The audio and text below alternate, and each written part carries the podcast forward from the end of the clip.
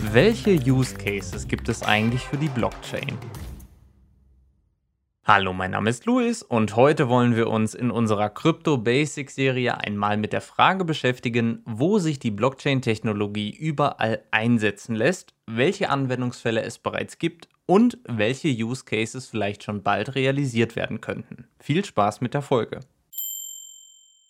Use Cases, das vielleicht kurz vorweg, sind nichts anderes als Anwendungsfälle. Das Interessante ist in diesem Zusammenhang, dass Kryptowährungen, also der erste Use Case der Blockchain, deutlich bekannter sind als die Blockchain-Technik, auf der Kryptowährungen basieren. So ist jedem, der sich mit Kryptowährungen beschäftigt, Bitcoin bekannt, über die Bitcoin-Blockchain hingegen spricht kaum jemand.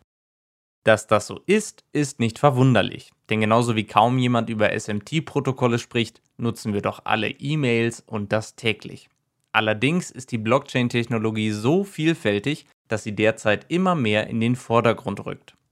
Damit ihr versteht, warum das so ist, schauen wir uns heute mal die vielen Möglichkeiten an, die Blockchain als Technologie einzusetzen, sowohl für neue Anwendungsfälle wie Kryptowährungen als auch als Alternative zu bestehenden Technologien. Und damit der Einstieg so leicht wie möglich wird, fangen wir doch einfach mal beim bekanntesten Use Case an. Der Kryptowährung. Eine Kryptowährung ist ein digitaler Vermögenswert, um es ganz einfach zu formulieren. Dieser kann über eine Kryptobörse gekauft und dann untereinander hin und her geschickt werden. Dabei funktioniert die Blockchain wie folgt. Möchte Person A einer anderen Person B eine Einheit einer Kryptowährung schicken, dann prüft die Blockchain zunächst, ob Person A überhaupt eine Einheit der entsprechenden Währung besitzt, um diese verschicken zu können. Dies geschieht, indem die Blockchain wie ein ewiger Kontoauszug wirkt. Es wird also sichergestellt, dass keine Schulden gemacht werden können. Anders als bei einem Bankkonto, bei dem Person A vielleicht die Möglichkeit hätte, zumindest kurzfristig das Konto zu überziehen, ist das Schuldenmachen bei Kryptowährungen völlig unmöglich. In dem Moment, in dem Person A versuchen würde, mehr als das an Person B zu verschicken, was sie an Kryptowährungen besitzt, würde das Blockchain-Protokoll sofort feststellen, dass diese Transaktion nicht möglich und damit unzulässig ist. Die zweite wichtige Besonderheit von Kryptowährungen liegt zudem in deren Namen. Krypto ist altgriechisch und steht für verstecken oder schützen. Wer versucht, Teile der Blockchain zu manipulieren, der wird aufgrund dieser extrem starken Verschlüsselung scheitern. Es sind sowohl sämtliche Transaktionen als auch die Coins und Token, also die Einheiten der Kryptowährungen, kryptografisch verschlüsselt und damit für Hacker unzugänglich. Die Blockchain-Technik gewährleistet somit ein fast unvergleichbares Level an Sicherheit, wobei wir beim nächsten Use Case wären, denn die Blockchain kann noch viel mehr als nur Kryptowährungen. Datensicherheit. Denken wir kurz nach. Wo haben wir es im Alltag mit sensiblen Daten zu tun? Naja gut, die Frage stellt sich nicht. Überall. Es gibt heute keinen Rohstoff auf der Erde, der mehr wert ist als unsere Daten. Aber nicht nur deswegen sollten wir sicherstellen, dass unsere Daten bestmöglich geschützt sind. Wer einmal Zugriff auf sensible Daten hat, der kann damit machen, was er will.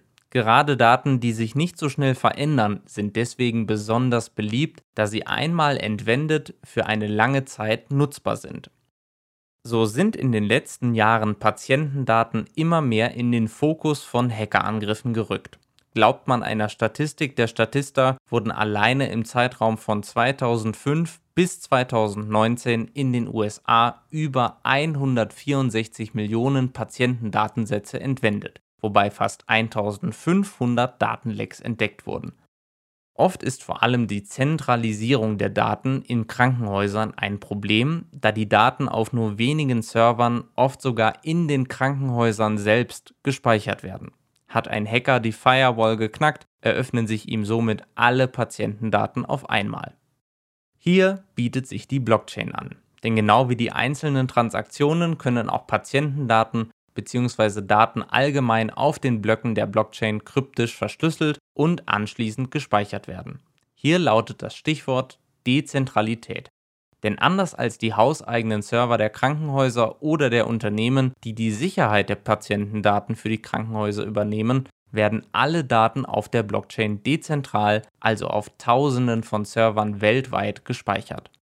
Dabei wird auf jedem der Server eine Kopie der Blockchain erstellt, laut deren Protokoll alle Kopien miteinander übereinstimmen müssen. Sollte es also jemand versuchen und vielleicht sogar schaffen, eine der Milliarden von Kopien zu fälschen, würde das Blockchain-Protokoll diese gefälschte Kopie mit den anderen vergleichen und sofort als falsch identifizieren und löschen.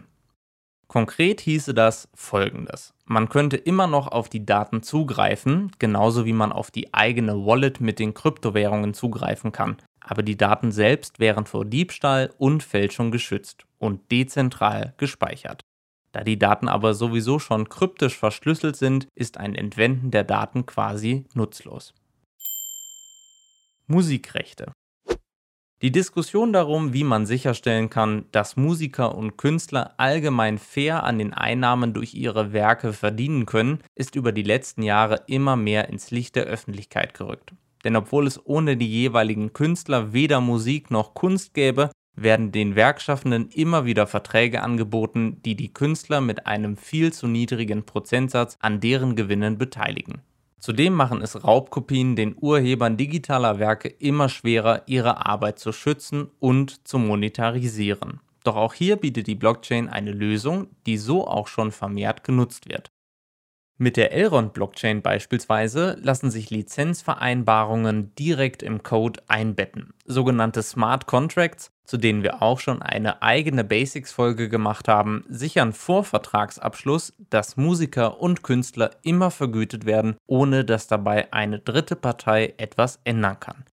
So können Künstler, Eigentümer oder Urheber bei jedem Verkauf ihrer Musikstücke oder Kunstwerke eine vorher im Smart Contract festgelegte Lizenzgebühr erheben, die dann immer automatisch erhoben wird, wenn beispielsweise ein Musikstück im Radio gespielt wird. Ein weiterer Vorteil besteht außerdem darin, dass Urheberrechte transferiert und Urhebergemeinschaften über den Smart Contract festgelegt werden können. Die Erlöse werden auch dann automatisiert an einzelne Urheber oder das entsprechende Kollektiv ausgeschüttet. Es spielt also keine Rolle, ob ihr alleine aktiv oder in einer Band seid. Einmal im Smart Contract festgelegt, werden alle entsprechend den Vereinbarungen vergütet. Energieversorgung. Dieser Bereich ist für viele sicher nicht der offensichtlichste und doch steckt in der Energieversorgungsbranche ein schier endloses Potenzial für die Blockchain als zukunftsweisende Technologie. Das liegt daran, dass die Energieerzeugung genauso wie deren Verbrauch zukünftig immer dezentraler wird. Denn mit der Entwicklung von Verbrauchern hin zu Prosumer, also Verbrauchern, die auch selbst Strom produzieren, bestehen neue Herausforderungen für zentral aufgestellte Energieversorger, die dezentrale Lösungen erfordern. Dieser Bereich ist dementsprechend komplex, deswegen hier zwei Beispiele, die für die Nutzung der Blockchain in diesem Bereich sprechen. Erstens Transparenz beim Strom. Wer wirklich umweltbewusst leben möchte, der muss sich früher oder später einer wichtigen Frage stellen, und zwar der, von wem man welchen Strom beziehen möchte. Und wie wir wissen, ist Strom nicht gleich Strom. So gibt es mittlerweile den berüchtigten grünen Strom. Es gibt Strom vom eigenen Hausdach und dann gibt es noch den günstigen Strom, wobei sich letzterer vor allem dadurch auszeichnet, dass er nicht besonders umweltschonend ist. Nehmen wir also an, dass wir uns für grünen Strom entschieden haben und nachvollziehen möchten, woher dieser genau kommt. Bis jetzt mussten wir uns darauf verlassen, dass uns unser Energieversorger nichts aufbindet, was wir gar nicht möchten. Doch mit der Blockchain ließe sich eine lückenlose Datentransparenz und damit eine bessere Nachvollziehbarkeit gewährleisten. Denn genauso wie sich nachvollziehen lässt, wer uns Kryptowährungen schickt, kann man dank der Protokollstruktur der Blockchain feststellen, woher der Strom kommt, den wir beziehen. Das würde nicht nur zu mehr Vertrauen seitens der Verbraucher führen, sondern auch zum zweiten wichtigen Aspekt beitragen, nämlich niedrige Kosten. Die Verarbeitung der vielen tausend Transaktionen, die Energieversorger tagtäglich bewältigen müssen, kosten unheimlich viel Geld. Um euch zu zeigen, wie viel günstiger beispielsweise die Elrond-Blockchain gegenüber bekannten Zahlungsabwicklern ist, haben wir hierfür extra einen Kostenkalkulator auf unserer Website istari.vision eingebaut. Die Umstellung auf die Blockchain-Technologie würde großen wie kleinen Energieversorgern enorm viel Geld einsparen und das mit einer hohen Datensouveränität. Sprich einer kontrollierten Datenverwendung, die selbst kleinste Energieflüsse und Steuerungssignale extrem sicher organisieren und festhalten kann. Und wer sich jetzt fragt, was die Blockchain für die eben genannten Prosumer für Vorteile hat, die Anwendung der Blockchain-Technologie kann natürlich auch im ganz kleinen Stil Anwendung finden. Wenn ihr beispielsweise eine Wallbox bei euch zu Hause habt und euer Nachbar sein E-Auto daran auflädt, dann könnt ihr auch diese Transaktion über die Blockchain laufen lassen, wobei ihr auch hier wieder von den niedrigen Gebühren profitieren könnt. Wenn ihr mehr zu diesem Thema wissen möchtet, dann empfehle ich euch die Studie, die der BDEW zum Thema Blockchain in der Energieversorgung in Auftrag gegeben hat. Darin findet ihr unter anderem ausführliche Statistikanalysen und Expertenprognosen zu diesem Thema. Den Link findet ihr in der Beschreibung. Und dann möchte ich euch jetzt zum Schluss noch einen letzten Use Case vorstellen und das ist die Geldwäsche. Okay, das sollte ich vielleicht etwas anders formulieren. Also es geht nicht darum, die Blockchain für Geldwäsche zu nutzen. Im Gegenteil. Denn wie wir eingangs erwähnt haben, ist die Blockchain quasi ein ewiger Kontoauszug, und das bietet den Behörden eine ganz fantastische Möglichkeit. Einmal auf der Blockchain können nämlich sämtliche Transaktionen verfolgt werden. Ist ein Coin bzw. eine Transaktion also einmal als kriminelles Geld oder Geld, das zum Zwecke der Geldwäsche genutzt werden soll, identifiziert, kann man dieses Geld auch einfrieren oder sogar burnen, also löschen.